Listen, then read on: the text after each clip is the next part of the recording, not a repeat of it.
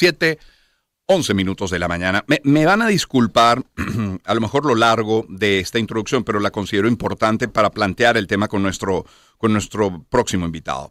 Eh, luego de 15 días de reuniones, de encuentros con factores políticos, con sectores empresariales, con trabajadores también, con universidades, entre otros, se firmó finalmente ayer en la Asamblea Nacional el, llamado Acuerdo Nacional sobre Principios Generales, Calendario y Ampliación de Garantías Electorales para la Elección Presidencial 2024, así se llama. Reacciones, muchas. Por ejemplo, en su cuenta en X, el profesor Guillermo Tela Veleo dijo que el documento suscrito mm, desmejora las condiciones electorales. Eh, a un precandidato presidencial por no firmar se le invitó gentilmente a abandonar la sede del legislativo. Eh, Carmen Beatriz Fernández dice que lo más interesante del acuerdo es el mapa de actores alineados.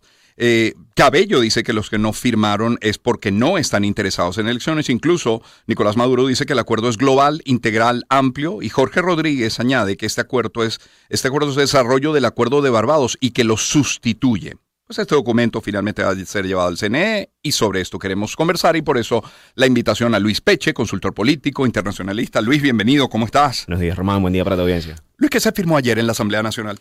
Bueno, a ver, eh, lo que sucedió ayer, pues la consecuencia de la última vez que estuve acá en el programa, te comentábamos sobre las tensiones en la negociación que se han venido dando entre los actores venezolanos y los actores venezolanos con la comunidad internacional, ¿no?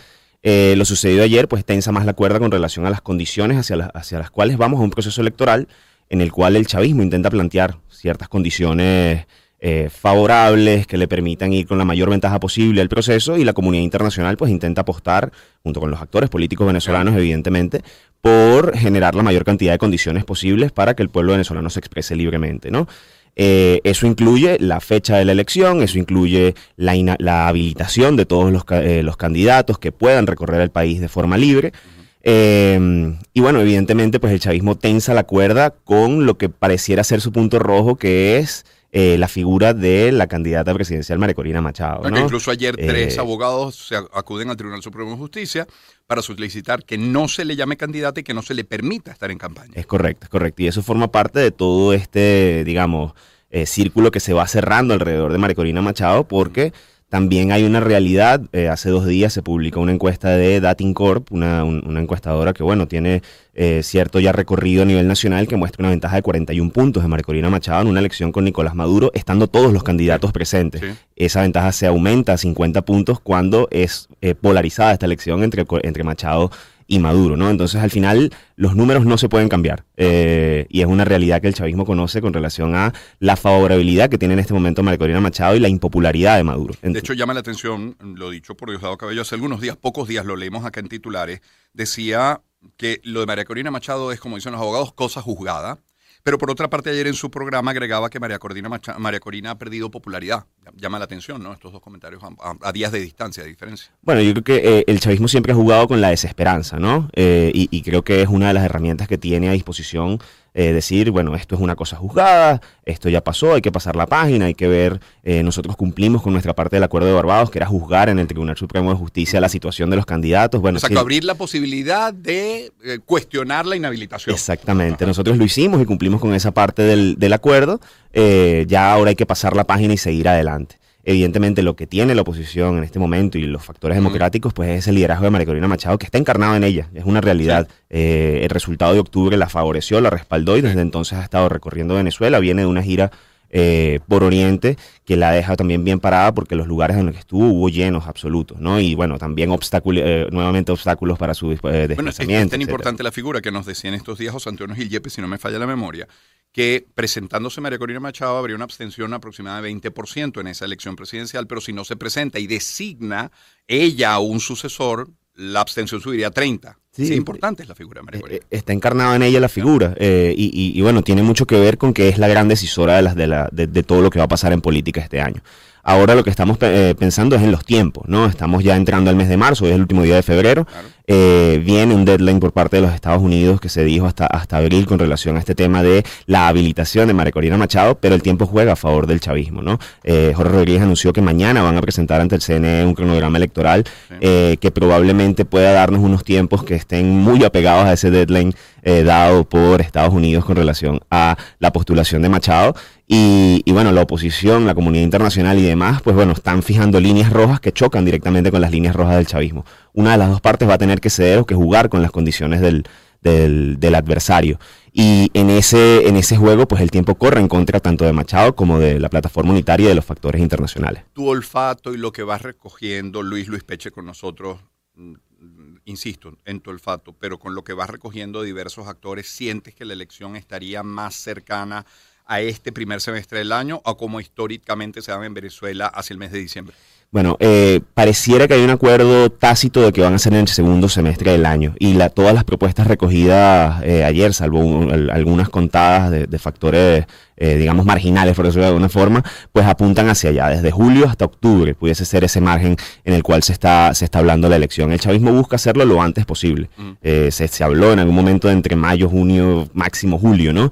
Eh, ahorita pareciera que la elección se está moviendo entre los meses de julio y agosto eh, a lo sumo, porque saben que, bueno, aunque ya forma parte del segundo semestre del año, eh, el proceso electoral pues le da poco tiempo a la oposición para organizarse en caso de que avance este escenario que parece probable que es el de la inhabilitación de María Corina Machado y la decisión a tomar por parte de todos los actores políticos con relación a qué va a suceder claro. con su candidatura, ¿no? Desde, desde, el Comando de María Corina dicen estar listos para cuando sea que ocurra la elección, no importa la fecha.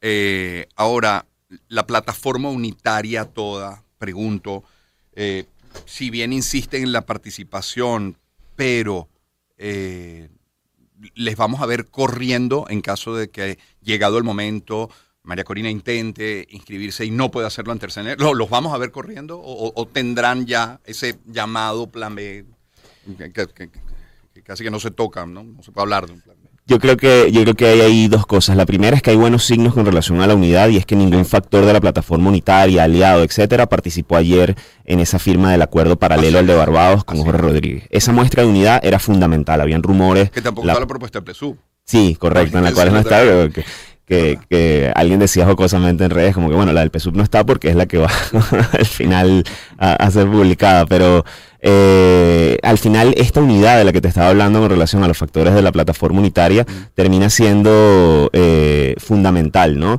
Esa toma de decisiones conjunta en la que, bueno, evidentemente 20 Venezuela y María Corina Machado tienen la batuta, pero el resto de partidos está en un modo bastante colaborativo hasta los momentos, pues nos habla de eh, una posición que parece estar alineada en la toma de decisiones. Y eso incluye, creo yo, desde el tema de qué hacer estratégicamente, políticamente, hasta en términos organizacionales, que creo que ha sido el foco y ha sido creo que una buena noticia y algo importante es que tanto María Corina Machado como los partidos políticos opositores están hablando en este momento de organizarse, de formar comanditos, de formar una red de 600 mil testigos que van a estar a lo largo y ancho del país defendiendo los votos y participando en este día de la elección.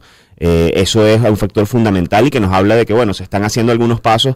Mientras lo estratégico se, se discute y se resuelve, vamos con lo organizacional, que eso es inamovible. Eso, yo, a ver, eh, puede que no sea público y, y, espero no ser demasiado ingenuo, pero me cuesta creer que, insisto, aunque no sea público, no haya, no haya alternativas, no hay opciones, no se sepa qué hacer llegado ese momento. Ojalá que no, de la no participación de María Corina. Sí, sí, lo, lo, lo, comentábamos también hace una semana. Creo que al final eh, es imposible que nos esté pasando por la mente de María Corina, de su equipo, de sus aliados, ese escenario. Claro. Y, y, y, la verdad es que en lo público es una esfera y la privada es otra. En Como lo público es insistir en la habilitación. Por supuesto, lógico, por supuesto, por supuesto, porque al final la vía pública sigue siendo, eh, digamos, un espacio en el cual, en el momento en el que tú cedes un ápice y dices, bueno, no, sí, vamos a negociar la, la condición de María Corina Machado, al final terminas matando su candidatura, claro. matando la expectativa de cambio y matando como que todo ese, eh, digamos, ese entusiasmo que se ha venido creando alrededor de ella.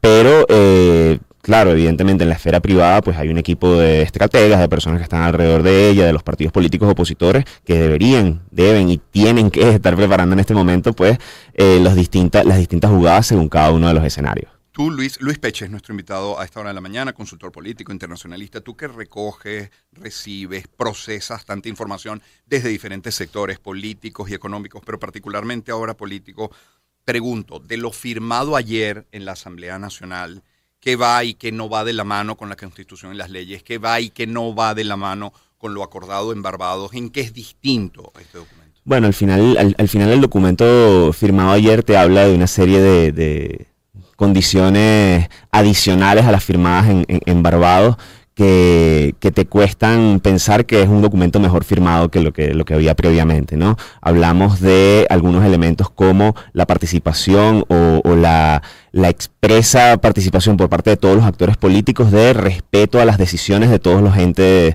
eh, como por ejemplo el TCJ que inhabilitó a María Corina Machado. Es decir, si tú firmas ese papel, significa que ya respetaste la decisión con relación a la inhabilitación, ¿no? Y, y no, no dejas espacio a la negociación. Eh, también cierto respeto a, o, exige cierto respeto a eh, temas como el manejo del Estado sobre el tema eh, o la participación o un, filtro previo que va a presentar el CNE con relación a las eh, cuñas, eh, publicidades, propaganda por parte de los actores políticos que debe ser aprobado por el ente electoral con relación a, a lo que va a ser emitido. Eh, ayer Eugenio Martínez comentaba en, en, un hilo que esta normativa fue aplicada en el año 2007 en el referendo que perdió Chávez contra el movimiento estudiantil, ese que fue, fue bastante histórico. Esa normativa fue aprobada y fue un desastre en su aplicación porque significó una alcabala extra para que los partidos políticos pudieran pautar publicidad en, en, en en cuanto a, a su, su, oferta política y, bueno, al final digamos que limita mucho más como que la participación política, ¿no? Eh, creo que evidentemente lo que incluía Barbados era un, acuerdo que era bastante integral porque hablaba de registro de los venezolanos dentro y fuera del país en el, en el registro electoral, te hablaba de... Eh, eh, permitir la participación política sin obstáculos, sin alcabalas, sin persecución, sin eh, restricciones a las libertades, etcétera, etcétera, etcétera. Eh, y bueno, vamos hacia un acuerdo que, muy maquillado entre unas y otras cosas, pues te habla de, elementos que no, no, digamos que no lo mejoran. Ahora, cuesta, cuesta imaginarse a un, a un Estados Unidos como mero espectador, ¿no? Sí, a ver, tenemos, tenemos Estados Unidos en, en, en, esta... Hay un elemento que no se puede ignorar y es que Estados Unidos está en campaña electoral, ¿no? Eh, en este momento no sé qué tanto foco de la atención tiene Venezuela sobre, sí. sobre la política de Estados Unidos. Creo que lo más importante que puede estar pasando en la mente del público norteamericano, de los decisores norteamericanos, es el tema migratorio mm. que ha venido subiendo muchísimo, eh, digamos, eh, a nivel de opinión pública, lo que está pasando con la migración venezolana en los Estados Unidos y en todo el hemisferio, ¿no? Eh, a, los, estadounidenses, sin embargo, les interesa dar una solución que sea efectiva al, problema venezolano. Bloomberg publicaba hace un par de días un estudio en el que decía que aproximadamente 7 de, cada 10 eh, de cada, 10 venezolanos en suelo estadounidense consideraría regresar a Venezuela si hay un cambio político. Eso es un número bastante grande y que aliviaría la situación, eh, digamos, de recepción de migrantes por parte de este país, ¿no? Así que Estados Unidos sabe que no solamente un formalismo electoral va a cambiar eh, la situación, como bueno, algunos voceros te, te hablan, eh, lo, que se llama, Andrés Caleca hablaba oposición 2030, que decía, no, con, con tener eh, una, una, elección e irnos preparando luego para los siguientes procesos de cara a 2030, tener un cambio, eh, pues ya con eso es suficiente. No eh, un país que no sea viable políticamente, que tenga libertades, en el que vuelvan los controles, en el que no ha, eh, haya restricciones para hacer eh, una vida en libertad, pues evidentemente es menos llamativo para las personas y por el contrario va a empujar a más personas Eso hacia en afuera. lo político y en lo social sin considerar el aspecto económico, energético fundamental para Estados Unidos. Por supuesto, bueno, eh, un, una mala señal es este retorno de los controles. Al principio de la semana eh, fue, fue muy, muy noticioso esta vuelta de los controles a los delivery, por poner un ejemplo, una alcabala extra Entiendo, a este hoy tema. podría haber anuncios, po que ocurra. Podría haber una derogatoria de este proceso, pero obviamente es una señal que alarma, porque bueno, eh, en teoría o, o, lo que se decía, muchos voceros comentaban que con el fin de las sanciones pues íbamos a volver a un escenario de libertades económicas, eh, de prosperidad, etcétera, pero eh, más bien hemos visto como una vuelta de temas impositivos, controles y demás cosas que al final no son signo positivo para nuestra economía y para nuestra vida. Luis, muchísimas gracias por acompañarnos esta mañana. Román, gracias a ti. Luis Peche es consultor político, es internacionalista y creo que este título y canción de Erasure recogen el sentir de la inmensa mayoría de los venezolanos. Un poquito de respeto.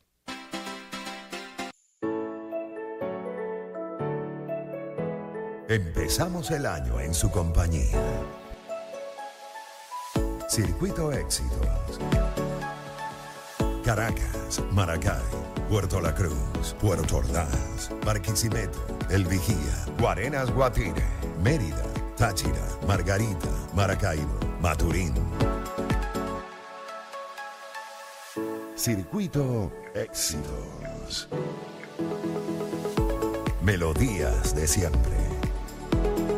Sonidos en primera fila.